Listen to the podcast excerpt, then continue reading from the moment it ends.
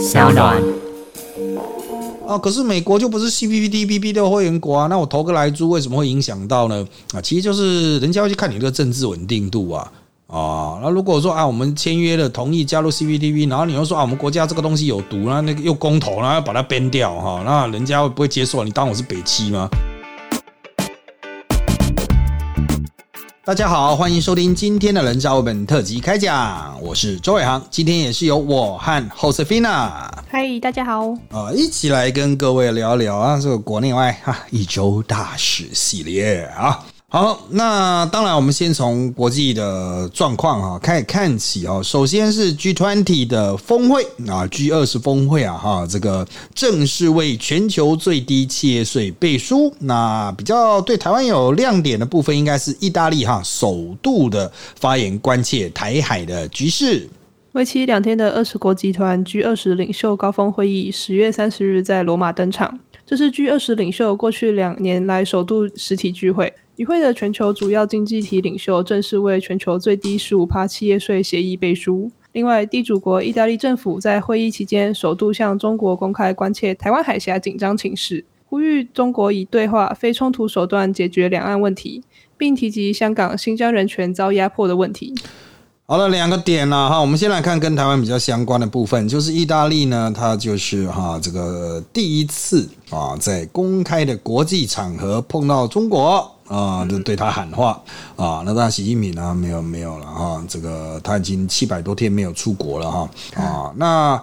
原则上来说哈，这并不是他讲了什么，而是这个表态本身有意义了哈啊。我们都知道哈，中欧与东欧国家比较 care 这种香港、新疆人权，还有台湾海峡的和平议题。然后他们也骂很久了啊，相对来说呢，所谓的西欧国家哈或南欧国家就比较不 care 了哈，很多人也会觉得他们跟中国比较好，嗯哼，那他们最近啊，这个算是疫情逐渐降温的状况下呢，也对中国哈提出了相关的要求哈，代表就是说，哎，即使离开了疫情的状态哈，可能。对中国的一些啊，这种种算是政治上面的关切，政治上面压力并不会减轻啊，并不是只有在疫情状态下，我们大家才会去对中国采取比较不友善的立场啊，所以这值得观察哈。那意大利会不会继续？然后会不会影响到其他南欧国家，比如西班牙啦，甚至一路到西欧啦，哈，法国啦，哈，这些哈都开始越来越具体的对中国哈这个有一些动作啊。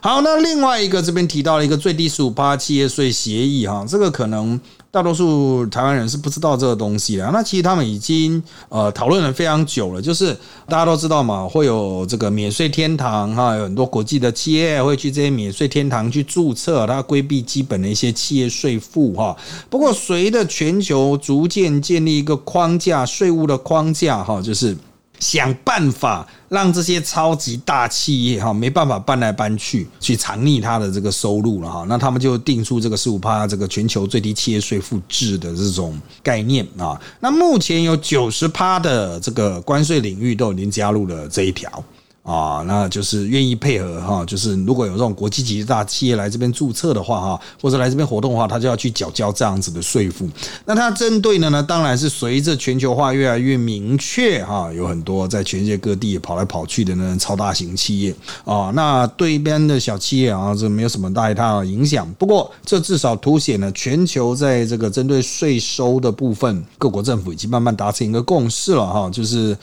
这个你不能再放那些企业这种跑到免税天堂去，那么装死啊！就是该缴的税还是要交一交了哈。那当然了，回归现实层面了，我们认为接下来这样的动作可能会越来越多啊。针对这些大企业的，算是一种全球对它的制裁啊，或是全球对它的控制的这种手段，接下来可能会越来越常见。好的。下一个议题是哈，这个日本的众院选举啊哈落幕啦哈，执政党的自公联盟哈，自民党、公民党的联盟哈，这个维持绝对的多数席次了哈。那另外一个是哈，修宪派呢也跨越了啊这个三分之二的门槛喽。日本众议院大选十月三十一日落幕，首相安田文雄最快十一月十日被选为第一百零一任的首相。执政的自民党虽单独过半或两百六十一席。但干事长甘立明、世博大臣若宫健嗣等未能当选连任。在野的立宪民主副代表石原清美、大佬小泽一郎等也选书，显示出不论执政党或在野党都面临世代交替的压力。另外，日本女性参政仍不易，今年共一百八十六名女性角逐众议院大选。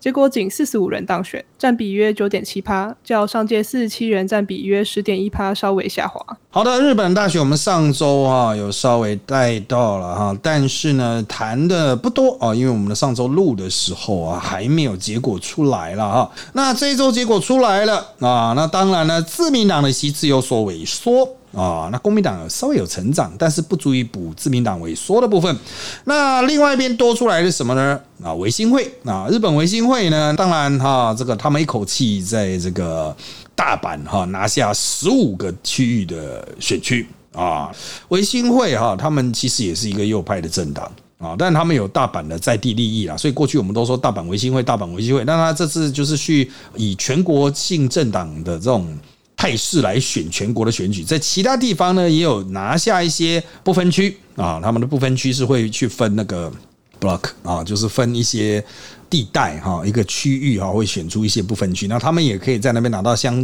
对的不分区的选票哈。那他们也是右派，他们的右派跟这个自民党的右派有一点不一样啊，他们有进步的成分，也有比自民党更激进的成分，但基本上来说，他们。跟自民党在修宪立场是比较接近的哈，那他们这一次呢，随着立宪民主党啊，还有共产党的结盟啊，算是败选了哈，算是修宪派啊，打算动宪法的这一派哈，呃，是获得了胜利啊，足以修宪了。但是足以修宪这件事情，不代表立刻就会修宪，为什么呢？啊，这个日本维新呐，哈，这个有一些立场跟。哦，这个自民党是不同的哈，像是那种夫妇别姓哈，就是是不是结婚之后哈，太太可以保留自己的原本的姓氏这一点有一些落差啊，就是双方的看法哈，还不是非常的接近，所以可能会有一些交易了啊，会要谈啊，最后面修出来的宪法到底能不能把自卫队哈，就是宪法第九条哈，真的。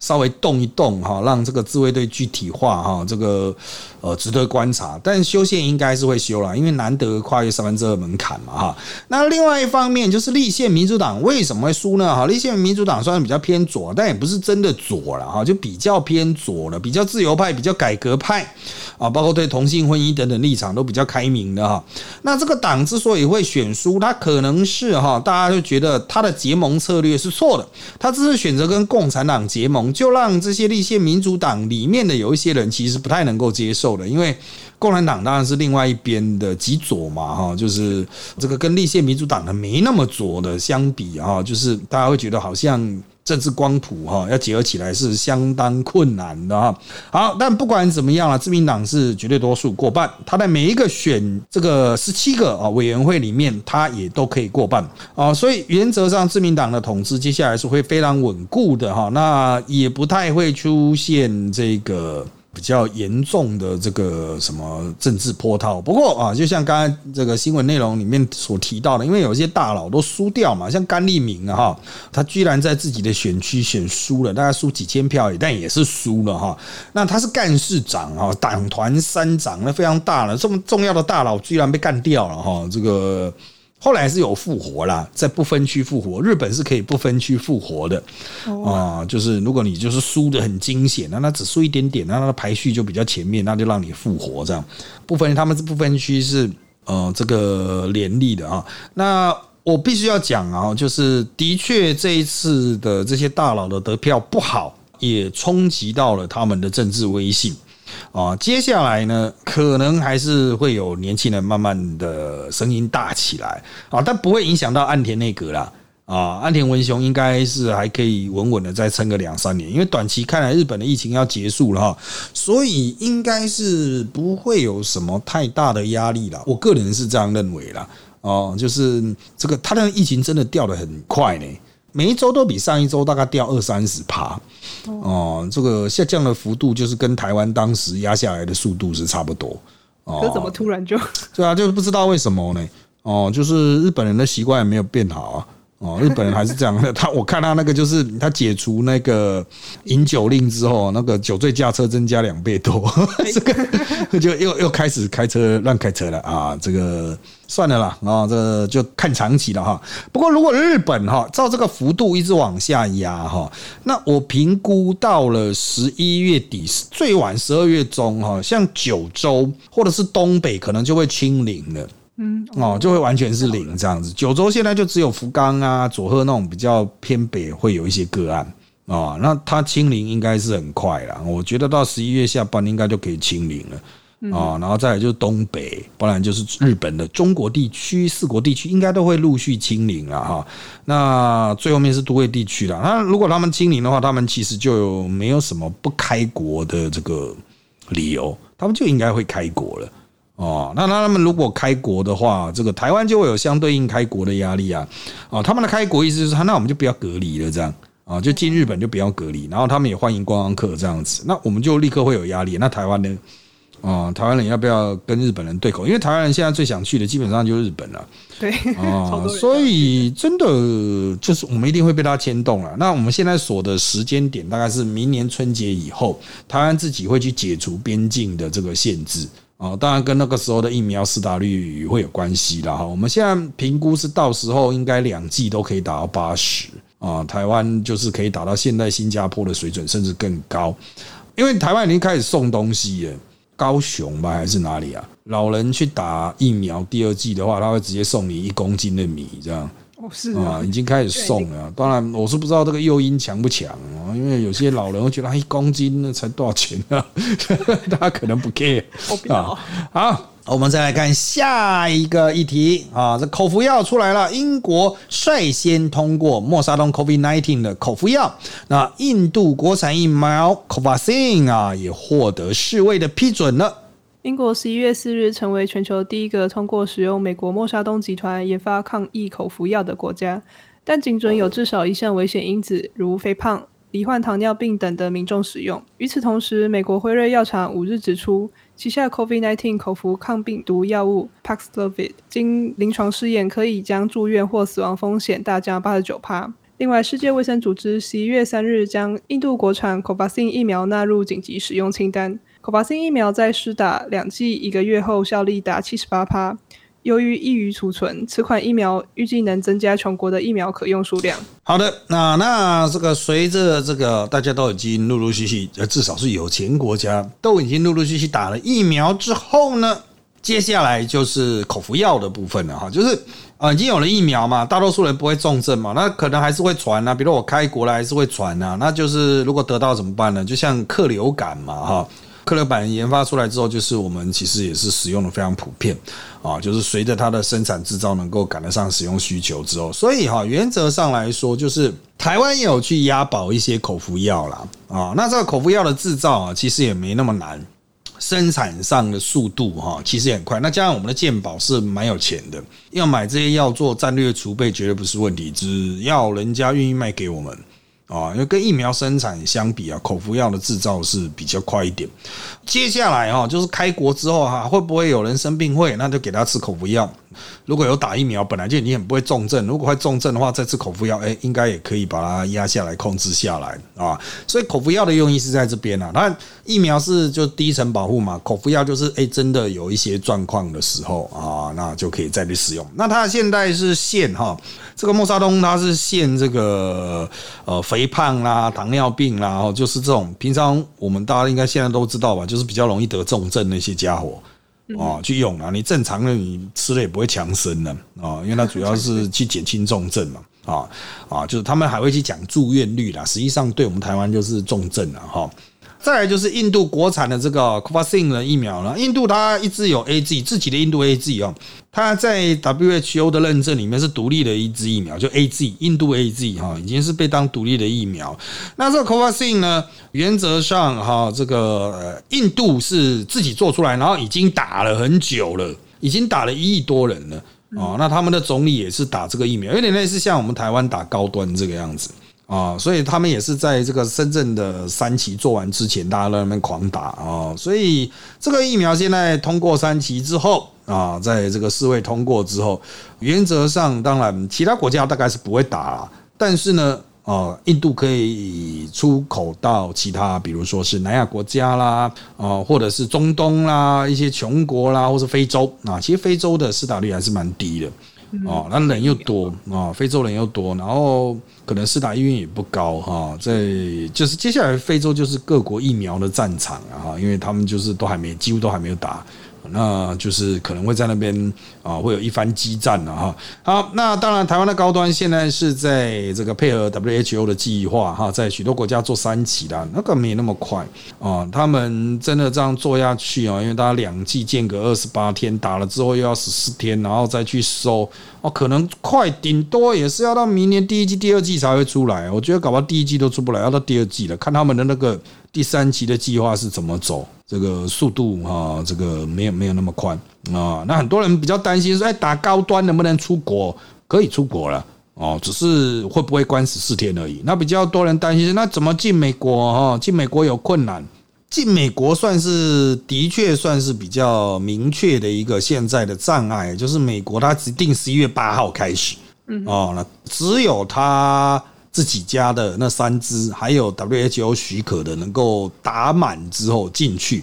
那台湾的话呢，就是要去打追加剂的哈。那看他们就看的是跟美国谈说打高端的是要打追加剂呢，还是要两剂补满啊？但对绝大多数的人来说，其实是几乎没有影响。我想打高端人，其实现在也不太可能有急需去。美国的需求了，而当初打高端的时候，他可能也会预料到这类型的问题，所以啊，就算是在野党有非常多的批评啊，但是实际上，就我所知啊，有提出具体需求人极少，甚至我之前问相关单位，他们说好像没有人有类似的需求，但他们还是会未雨绸缪了。如果你真的有去美国需求的话，那可能会帮你打追加剂哦，因为现在台湾也已经出现就是没人打的状况了。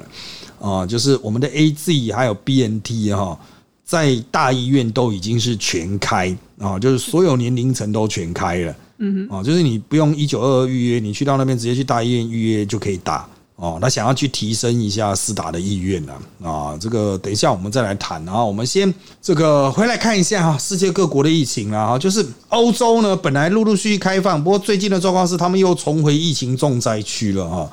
那这个日本、澳洲呢？啊，他们逐步要开始松绑这个边境管理，但目前还是商务为主了。那泰国的部分呢，就是他们已经确定啊，要把他们之前的沙盒计划哈，这个放得更大，也就是说要开始正式来做观光，不然他们的经济要垮掉了。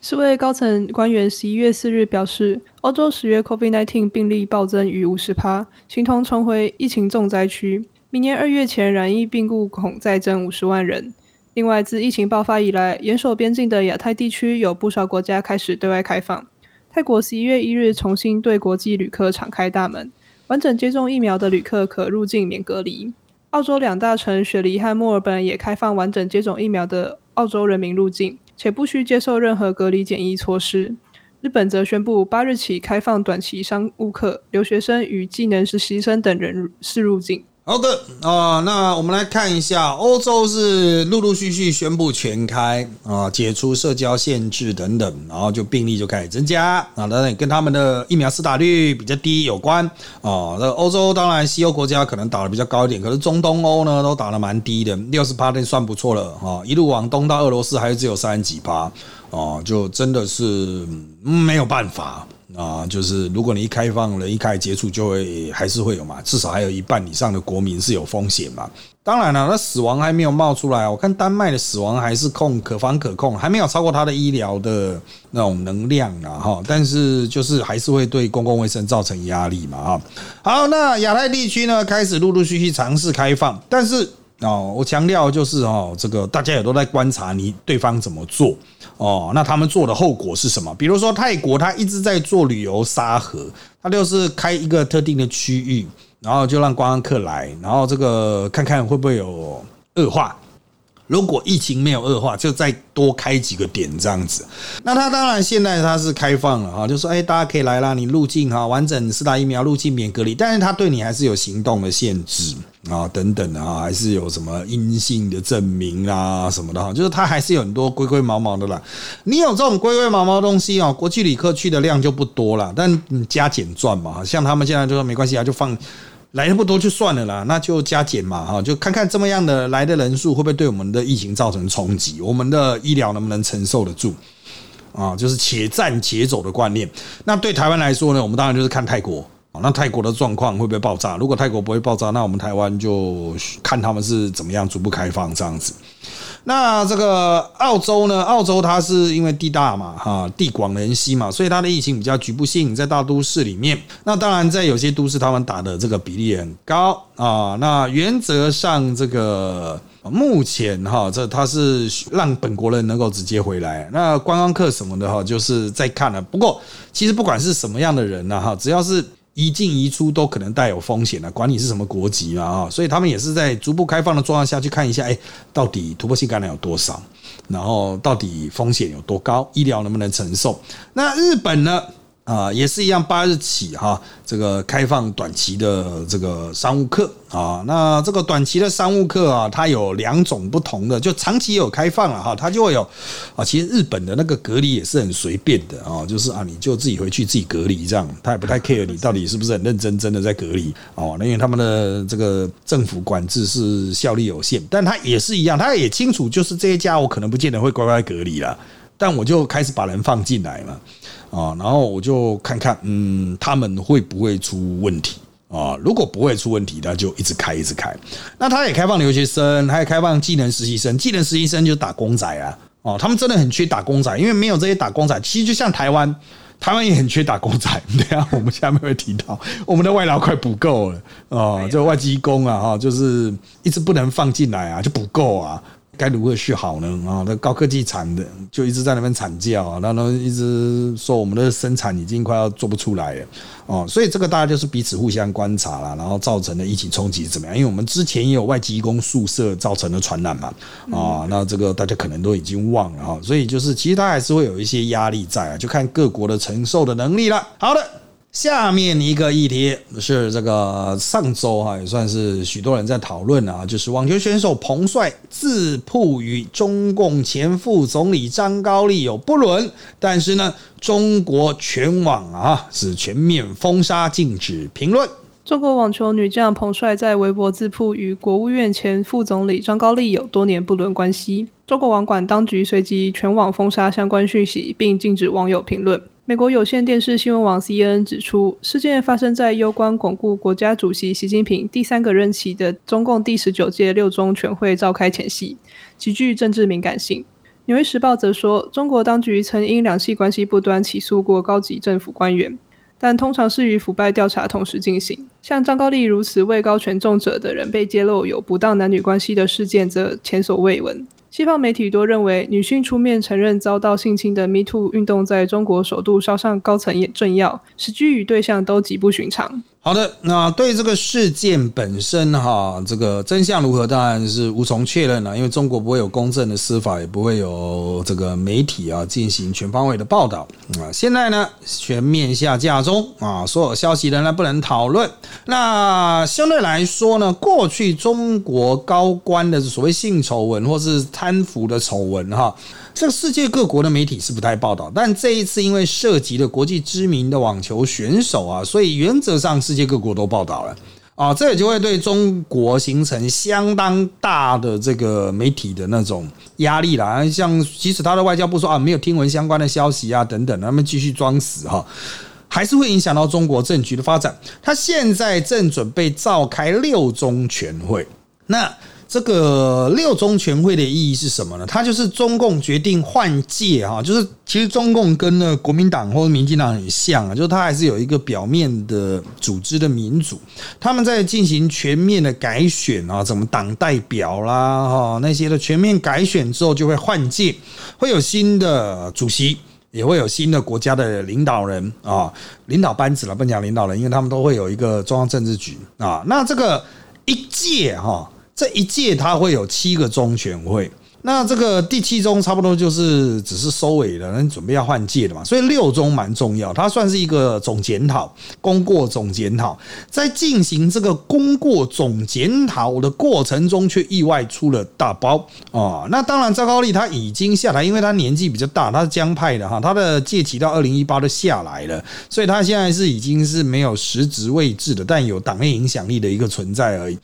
那之所以爆出这一个，有些人讲说是不是反江势力或习近平的阴谋？不过就我们侧面观察了哈，有点类似擦枪走火哦，就是彭帅这个行动，他可能是自己也不能讲临时起意了，就他自己认为应该出面去指控这一点啊。那么。这一点呢，这个事情爆出来之后呢，当然会不会引起中共内部的腥风血雨呢？答案是我认为是铁定啊，啊，一定会造成中共内部的腥风血雨。所以啊，原则上这件事情出来之后，江派会几乎被彻底连根拔除，已经是可以被确定的啊，这个殆无疑义。但是它会被往上延烧到谁什么的，我觉得应该是不会啊，大概就是注定江派在下一届就是彻底灭亡这样。那相对来说呢，啊，那这个案子之后会怎么办呢？我认为短期之内啊，这个是不太会办的啦。但是因为彭帅他是国际知名的选手哦，你没办法把他藏起来。只要之后有相关的机会，一定问你啊，这人哪里去了？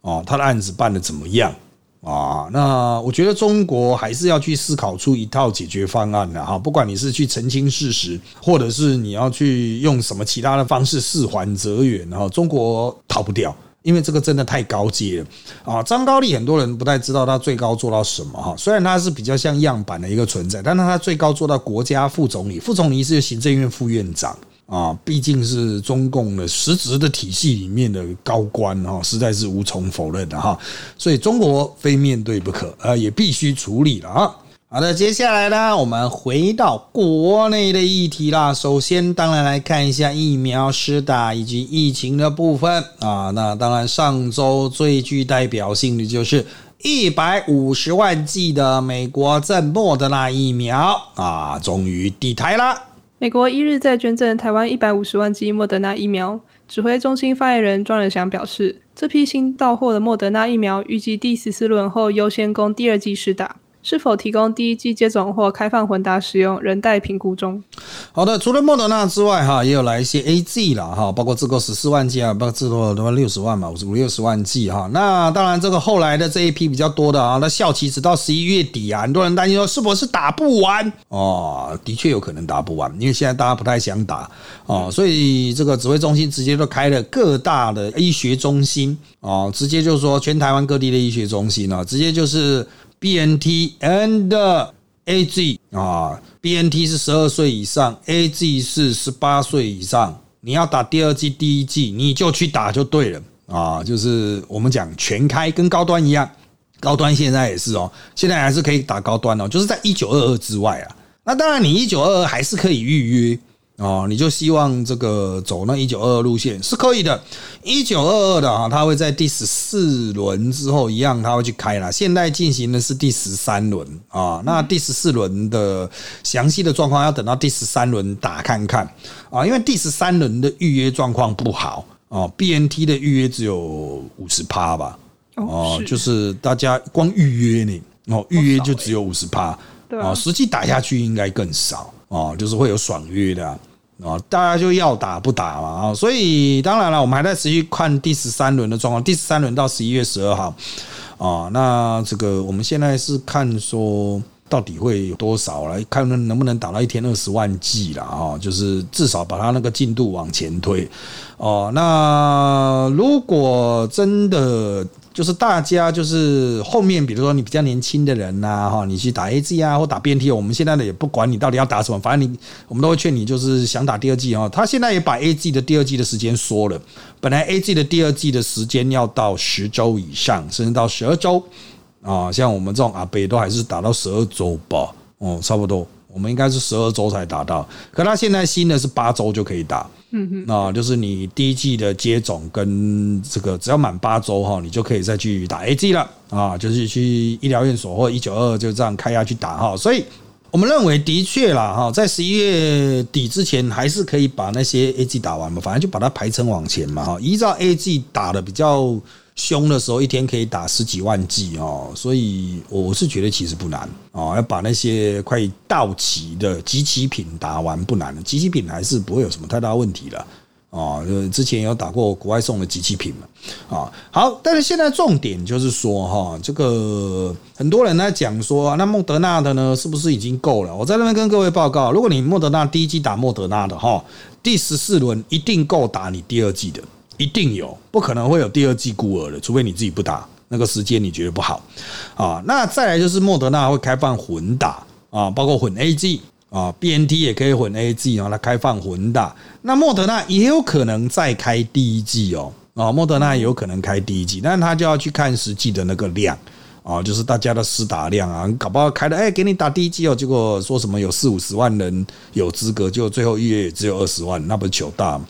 啊，大家又要打不打啊？但原则上啊，我们认为到十一月底了哈，不管是快到期的 A Z 这一批、莫德纳或是 B N T 哦，应该都是。相对充裕，当然官员有跟我讲了啊，就是其实 A G 还是有点不够哦，A G 还是有点不够。那至于说 A G 为什么会拿到这批集体品呢？哈，这个消息很混乱。当然，我们希望指挥中心可以在礼拜一啊做一个比较明确说明，因为他们礼拜天啊，我们录音的这一天啊，他们其实没有开记者会啊，所以我们不太清楚他实际的状况啊。但原则上，我们现在听到的消息就是说，这批货应该也是抢来的。哦，他是原本要给别人的，但我们就先把它搬来，因为我们预定来的货来太少，只有来十几万，哦，所以又搬了一批货来，啊，这批货应该是其他国家，那就是我们大概还有一百多万 G，理论上啊，A G 还有一百多万 G 的缺口。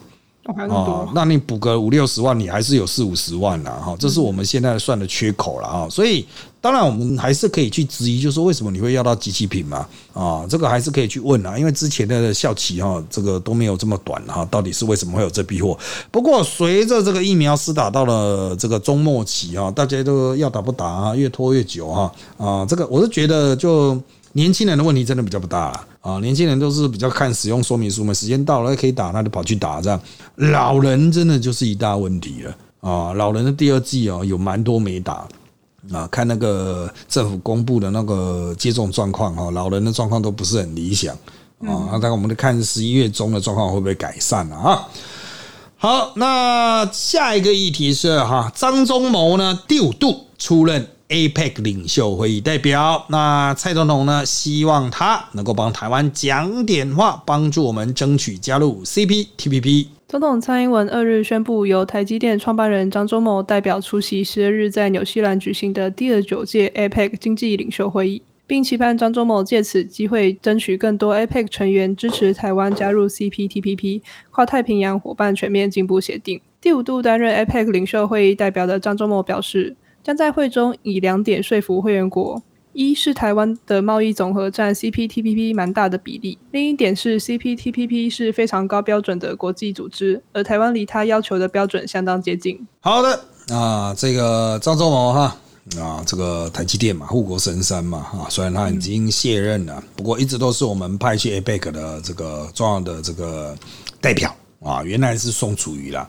啊，然后后来就换成张忠谋了啊，张忠谋更有代表性，他讲话更更，反正他有晶片嘛，这个讲话更大声了哈。那当然，这次的新的议题就是 CPTPP 啊，CPTPP 的加入，我们的准备哈，的确是第一啊，必须要承认相对不足，相对的慢，不够积极啊。这之前的确是有这样子的问题。那现在确定要加入之后呢，接下来就是谈判的过程了啊，可能会牵扯到公投啊，比如说我们对来租。哦的态度，还有对于辅导食品，接下来是不是会开放？是辅导食品一定会直接影响到日本对于 CPTPP 的态度啊。这个因为都是贸易的障碍哈，就是美国、日本都很在意贸易障碍。别人有没有关心？就是说，呃，我跟你签约之后，你会不会投个公投把它翻掉？不是说你想怎么玩就怎么玩啊！你要人家牺牲啊，你自己也要牺牲啊。那这个当然了，国内啊有很多人在讨论公投的时候讲说啊啊，可是美国就不是 CPTPP 的会员国啊，那我投个来猪为什么会影响到呢？啊，其实就是人家会去看你的政治稳定度啊啊。那如果说啊，我们签约了同意加入 CPTPP，然后你又说啊，我们国家这个东西有毒，那那个又公投，然后要把它编掉哈，那人家会不会接受？你当我是北七吗？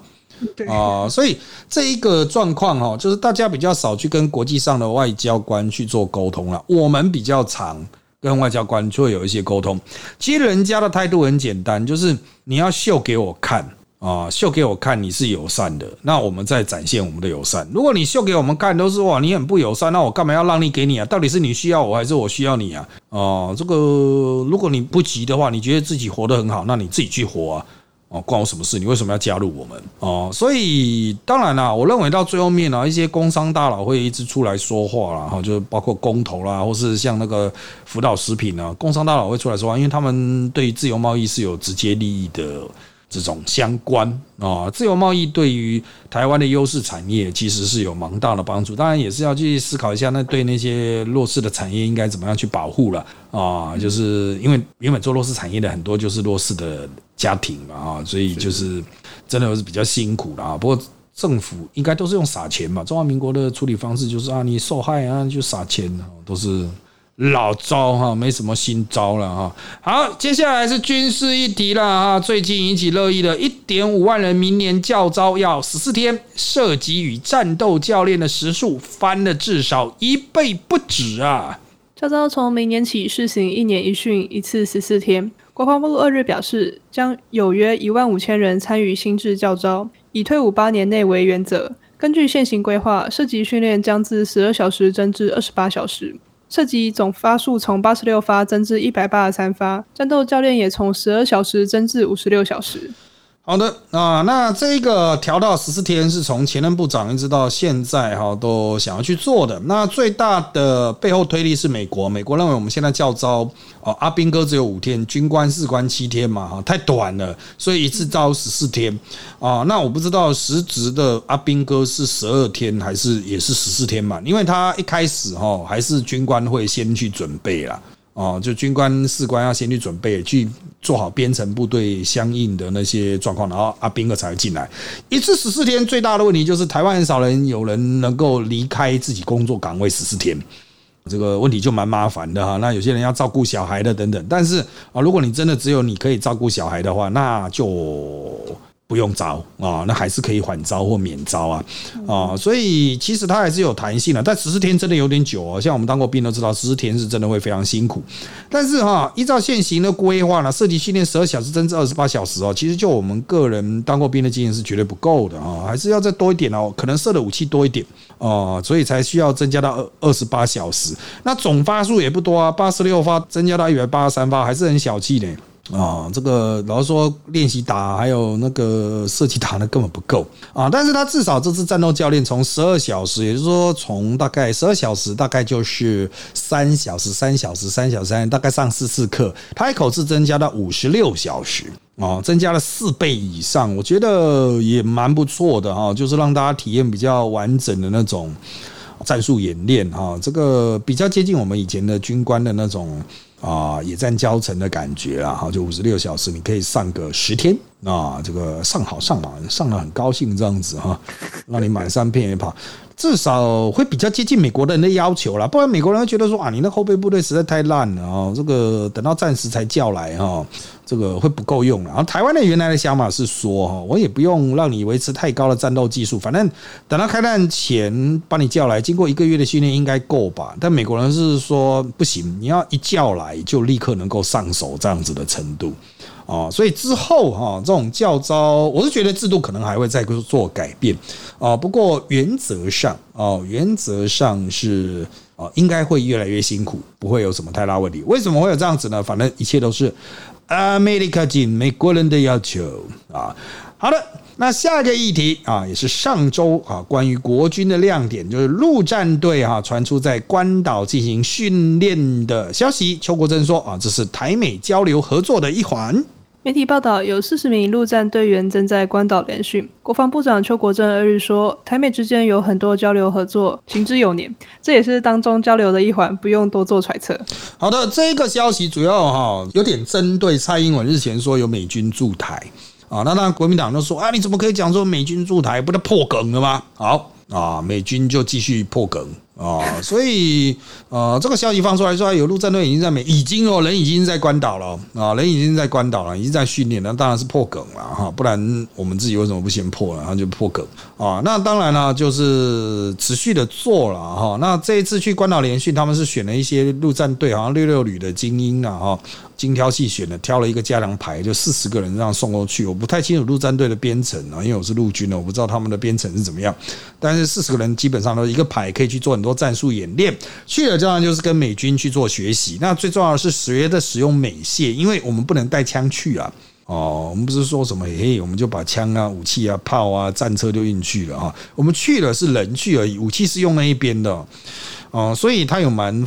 多元的意义啊，就是说，如果真的台美要联合作战的时候，这些人算是嗯，不只是种子教官，他们也是具有实战能力的哈。他拿到美军的武器，接下来也是会用。那当然了，跟这跟我们过去比起来啊，算是很大的进步，因为我们过去是有种子教官去跟美国学，学完之后再来教我们，我们是不知道怎么跟美军做实际交流，怎么样做口令的交换，我们都不知道啊啊，就是美军讲的口令是什么，我们我们就不知道，我们讲中文，他们讲英文呗。哦，这个真的打起来要怎么去沟通，可能还需要花一点时间啊。这在如果真的发生瞬间发生战争的时候，这会造成很多不啊不必要的浪费啦、困扰了啊。那现在有这样的操作，当然非常好哈。之后应该也会持续扩张了。那美国也做了宣誓，就是之后会持续的在台湾派驻美军来协助训练啊。那对于提升自愿意的战斗力啊，其实我个人认为是有非常直接。啊，立体的啊，具体的帮助的。好的，那下一个啊，我们来看这个哈，就是刚刚其实有提到，就劳动部啊哈，他提出了一个移工的引进专案啦，尼采二阶段路径积分制。劳动部四日指出，以跨部会研拟移工引进专案，规划采两阶段专案引进移工，建立路径积分制，雇主应于移工入境前为其加保新台币五十万元的医疗、商业保险等。好的，那我们之前也提到啊，移工就断了嘛哈，因为疫情的关系啊，大家就是在国内有多少移工就用多少移工了哈，你的移工不用了给我用了哈，因为大家就是没有移工啊，进不来。那接下来呢，还是要开放。那开放之后呢，我们顺便也进行一些改革啊，比如说要加保这个五十万元的医疗商业保险等等啊，希望改善移工的处境啊啊。好，那当然了，这个随着疫情逐步结束了啊，经济生产啊各方面的交流都要总是要回归原来的这个状态哈，但是他没办法一蹴而及了哈，就是移工国家他们的疫情当然跟我们的。背景值是不太一样的哈，所以也不是说什么哈，我们现在都开放了哈，一口气来个两万人这样子啊，不太可能了啊，所以还是用专案来做啊。当然，专案可能就是大家会觉得说啊，那不就大企业、大公司才有办法？哎，还真的没错哈，就是大企业才有办法去做。但我个人认为就是一样啊，我们跟那些日本呐啊其他国家的想法也都一样，就是观察。持续的观察，引进这些人带来风险有多高，带来医疗冲击有多高？如果没有问题，好，那我们再开大一点，再开大一点，再开大一点，啊，最后面再恢复过去的常态。啊，我们经常一直强调，就是哈，台湾之后就很难回去过二零一九以前的生活了哈。我们在国际的一些事务上哈，原则上要去过所谓的新常态啊，那就是大家要在这个。可能必须时时携带口罩的状况下去思考说，哎，我们怎么去进行日常的活动啊？怎么尽可能的去把这个风险降到最低啊？生产能量提升到最高了哈。好，当然了，万变不离其宗了哈。这个我们现在还是希望以科学来思考啊，就是不要因为经济因素哈而去影响我们对于啊这种。真正合理行动的选项的判断啊，不管是包括对于这种出国观光旅游啦、引进移工啦、经济发展啊，甚至到于公投的主题啊，啊，当然还是尽量回归科学了哈。当然，我们这一期啊，我们今天没有产生什么公投，因为其实双方的战术要到最后一个月才会陆陆续续打出来，所以我们之后几集可能会花比较多的时间去陆续检讨哈新闻中所出现的一些公投议题啦啊。那之后呢啊，这个可能会有蛮大的变化。啊，我个人认为哈，这随着各阵营的主力部队投入，所有的议题丢出来哈，公投议题哈，应该会大家应该会看到蛮多值得参考的资讯的哈。那个时候还是请大家秉持科学精神来思考了哈。好的，那我们今天这一集因为时间关系就到这边，谢谢大家收听这集的人渣文本特辑开讲。现在各大 p o c k e t 收听平台如 s o n A P P、Apple Podcast、Spotify 都可以听到我们的节目。欢迎大家订阅、留言给我们五颗星。那我们就下次再见喽，拜拜。拜拜。